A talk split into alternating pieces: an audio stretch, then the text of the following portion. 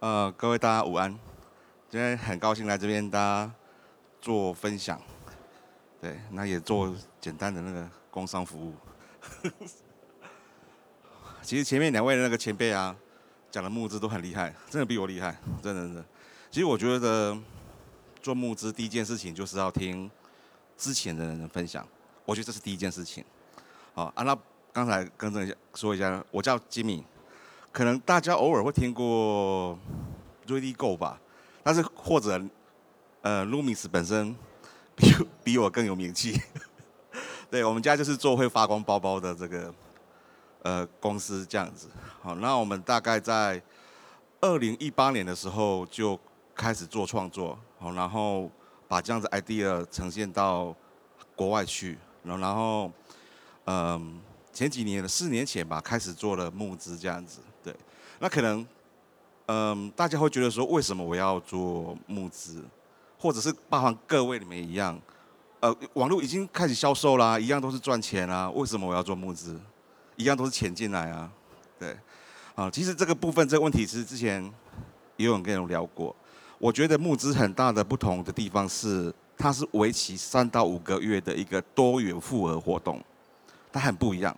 它不像是我们把东西上架，然后开始卖哦，不是，你必须从一开始的预热，好，然后和消费者接触，聆听他的声音，然后建构你的基础网络，然后再开始销售，好，然后开始推广，然后嗯，不断的和消费者接触，还要试用，还要回馈等等之类的，会事实上它是很不一样的一个活动，好，它不是你把一个东西买完回家之后就结束的事情。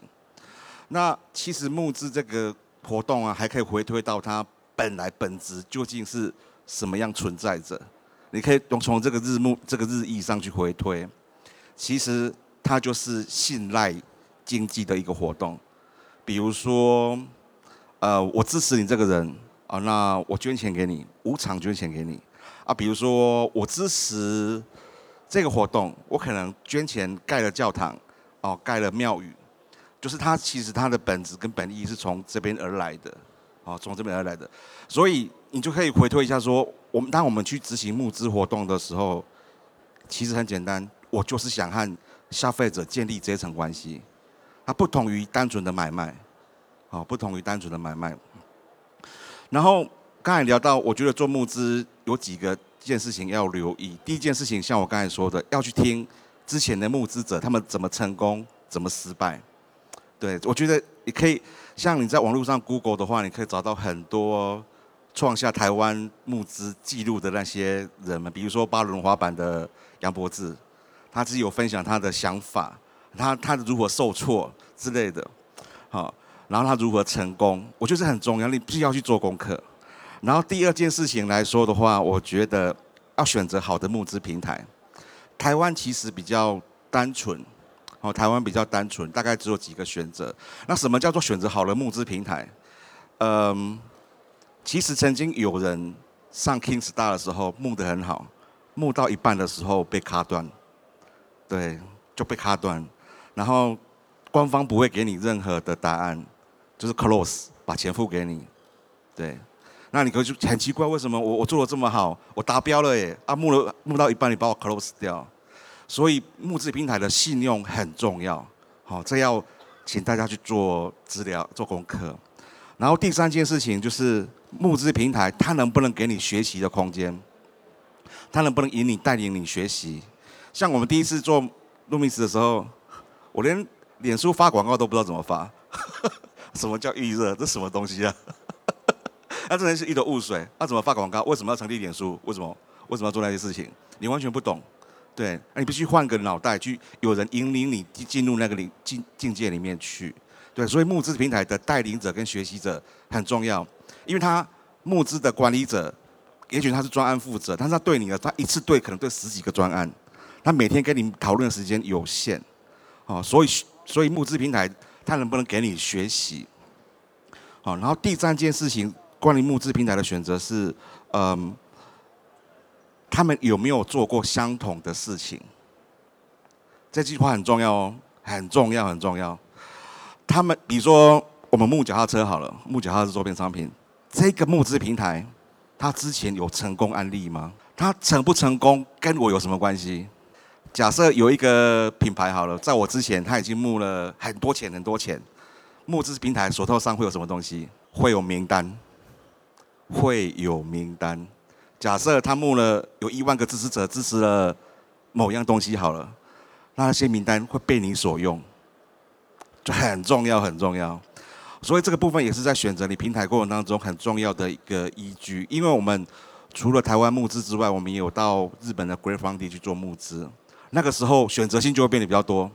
那其实日本的募资来说，第一第一名的话是 Makulake，但是他们比较偏文创。那他们还有偏公益的募资平台。那我们选择 g r e a t f u n d i 是因为他们是比较偏电子创新类的平台，对。然后他们也有自行车周边的背后数据。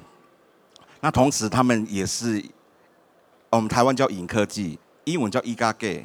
对，他们是日本 Igage 的媒体的总代理，也就是说我们东西上架的时候，他们会帮忙曝光，所以选择平台很重要，很重要。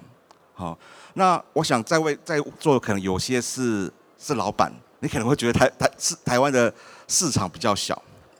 那一旦你执行到海外募资的时候，千万要留意一件事情，就是文化不同，文化不同。那什么叫文化不同呢？简而言之，比如说我们现在有一个案子要上募资好了，我们当初发生什么事情呢？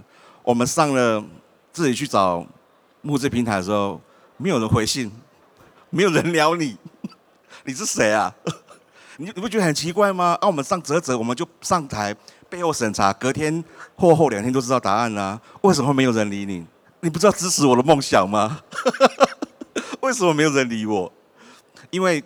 日本人对募资而言来说的话，它就是一场生意。做生意不是你可以随便来的，你必须透过其他公司，我认可的公司才能来。所以你必须要找找找找找代理，对，要找找代理。那包含就是说，一旦的执行了所谓的海外募资的时候，很多的风情人文会不一样。包含如果有看到我们一些照片的话，你看到其实我们上面的照片出现的钱币是日币，出现的。悠游卡是日本的悠游卡，他们的通勤卡，你必须把所有的文宣全部换过，否否则他们会觉得说你的东西离我很远，非常非常的远。我们去日本募资的时候，发生一些很有趣的事情，就是比如说我现在开始募资好了，或者是我现在诶跟大家做广告啊，我们等一下募资啊，大家留一下手机啊，留一下 email 啊，加一下 line，这是很正常的事情。抱歉，日本人不行，你要他留个 mail 会要他的命，他们很保守，很保守。对，非常非常保守，他们比较允许接受赖官方，或者是加入你的赖推特这一类，然后他们不用脸书，他们不喜欢实名制的东西，因为我们台湾人有身份证，他们都觉得很奇怪，怎么有身份证？而 文化上的不同，哦，他们会怕，对，所以基本上你能够收集到他们的 email 已经是很厉害、很厉害的事情了，对，然后呃，也就是他们有一些隔阂，你要去去了解他们。然后募资而言，对他们而言来说的话，其实也是很远的一件事情哎。对，你要想到这件事情哦。我钱付了，我两个月之后才能拿到东西，甚至三个月。又是台湾，你不会是诈骗吧？而且现在诈市场上诈骗案这么多，募资诈骗案也不少，对不对？我们如何进行这个信赖的关系的建立，这就很重要了。然后我们想到这里的时候，其实我们当初就和日本官方聊了一个条件：前面五十位购买者买完之后，我们马上出货，不用等两个月后。那这样子的话有几个用意？第一个用意告诉他们说，我们是东西是真实的存在；第二件事情是增加刺激购买欲；然后第三件事情是让他那些前面这五十位车友买回去之后，马上开箱，马上分享。对哦，这家 Redigo 是真的，他们是真的存在的，他们不是诈骗，所以我觉得必须要因地时宜的去做一些调整跟策略的改变。也有几个观念给大家，就是进你当你进行海外募资的时候，金额这件事情非常非常的重要。什么叫金额很重要？日本人买东西不喜欢付运费，你的产品必须包含在运费里面，这是一个很大很大的一个点。那你就必须要想办法。哇，我一个东西寄给你，算便宜，算四百块好了。哇，大家上面还得了？消费者他会买吗？啊，我们不是募资就是要便宜呀。那怎么办？这个时候就要看你的顾问公司、你的募资平台能不能 support 你。那我们当初是透过所谓的集运出货，就是说五十个装成一箱，然后装到日本之后呢，由当地的人再帮你分散出去，这样摊提下来的价格大概只要一百一件，只要一百多块，就会很便宜。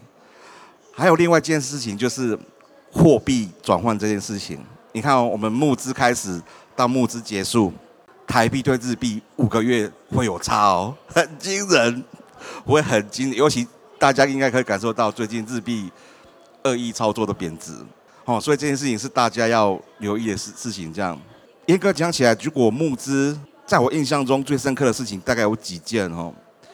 第一件事情就是有一本武功秘籍。带给我极大帮助。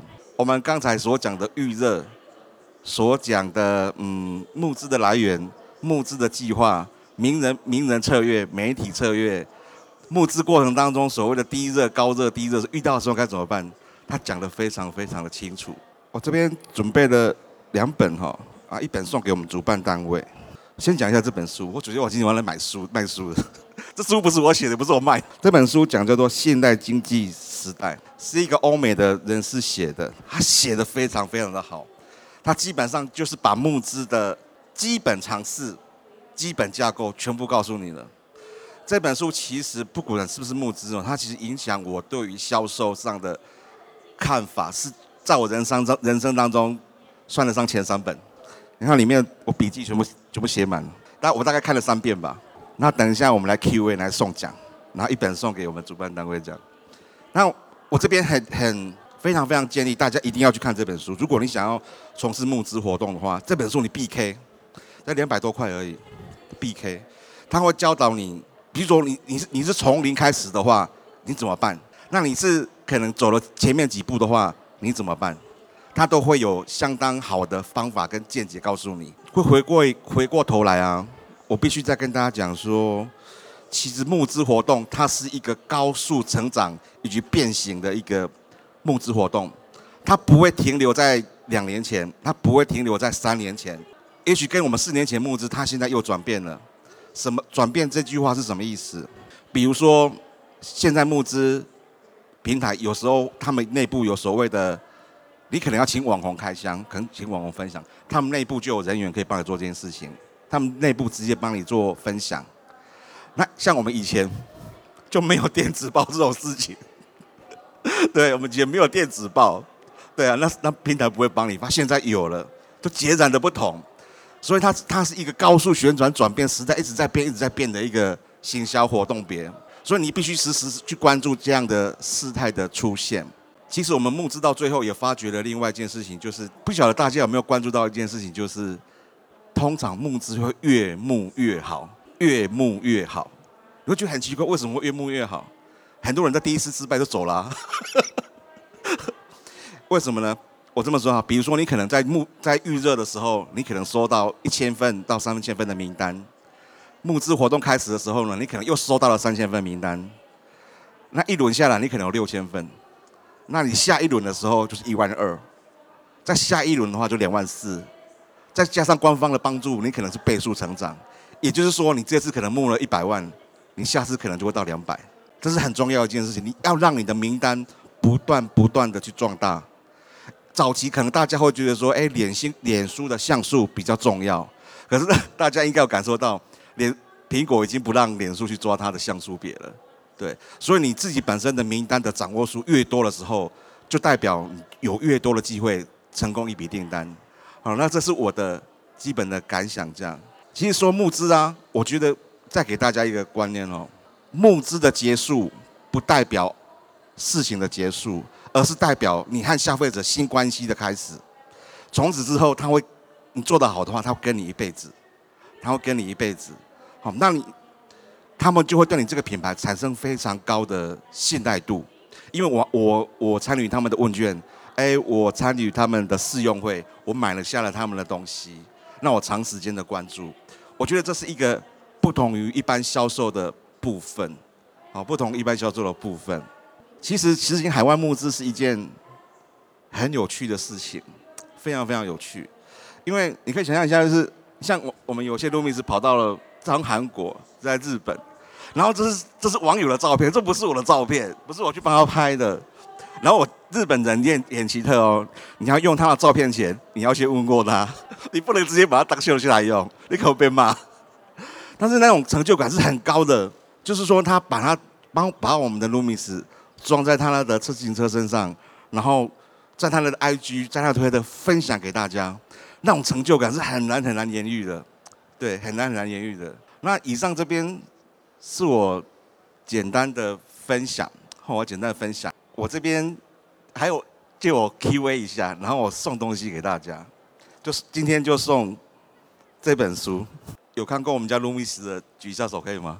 我想要问一下，就是募资平台的这件事，为什么当初会选择日本这个国家，而没有往其他，比如说像欧美？因为等于自行车这个产业也是蛮蓬勃的，是从日本开始这样子。这件也必须从台湾开始讲，因为某种程度上，我们一开始的定位，一开始的定位其实是以城市骑乘为主，包含你看到我们最。除了叔叔的照片以外，你往前推到我们自己的文宣的话，你可以看到两台脚踏车，一台是 Trainer Square，一台是 Tokyo Bike。其实某种上，我们那个时候的定位是在城市骑乘。然后我们在台湾募资的时候，发生很奇怪的事情是，香港人跑过来买，新加坡跟马来西亚跑过来买，我们觉得奇怪，哎，泽泽的平台有跨那么远吗？那我们就开始说，哎，日本人会不会也很喜欢我们家的东西？那我们询问跟试探之后。其实是很适合的，再加上我们文宣早期的底蕴，其实是以城市骑乘为主，所以那个时候我们就往日本去试探。那其实，在回应延伸你的问题，就是区域是执行的时候啊，你会得到很好玩的事情，比如说有车店或者是有经销商，就会开开始跟你接气跟接洽，然后没有去代理，这其实也是我们的另外一个目的。那我想延续刚刚的问题，那之后 Loomis 你会想要去欧洲吗？因为你刚刚说定位是城市通勤嘛，那我们知道其实欧洲其实他们其实城市通勤现在风气其实也是比较比较盛的，想问有没有这方面的规划？其实我们后来的方向啊，就是因为我们我们日本代理已经在谈了，我们慢慢就延伸触角到国外去。不过，其实刚才可以从叔叔的照片里面看到啊。就是我们欧美的客户反映说，你们这个东方的脸孔不是我们的 style。他觉得 Loomis 应该是可以更运动，或者是我们家品相可以更运动一点点的。然后也希望说我们找我们的文宣能，我们因为我们本身是设计公司出身，他希望我们在文宣能量上有往那个面向去执行的部分，所以我们才找了叔叔，因为他是外外国脸孔这样。然后其实。以产品面向来说的话，我们确实也听到很多车友的回馈。我用用你的问题来延伸，那运动这件事情来连接。嗯，就我们一开始推 Loomis 的时候，我们后来去年的时候，我们推出 FL 零一挡泥板，也希望它可以导光跟发光。去年的时候，欧美很多经销商跟台湾的车友就回馈一件事情说：为什么只能二合一？为什么我挡泥板转了之后，包包不见了？对。然后我们内部就开始想说，三合一真的不可能吗？三合一会不会变得很奇怪？这这件事情，所以它就变成这个模样。对，就是这也是其实我们我们欧美客户给我们的回馈跟建议，就是说让它更运动化、更直装一点。那其实你可以看一下它的本身的调性，它就可能就比较偏欧美运动的 style 风格。OK，那个我们谢谢 Jimmy 的分享。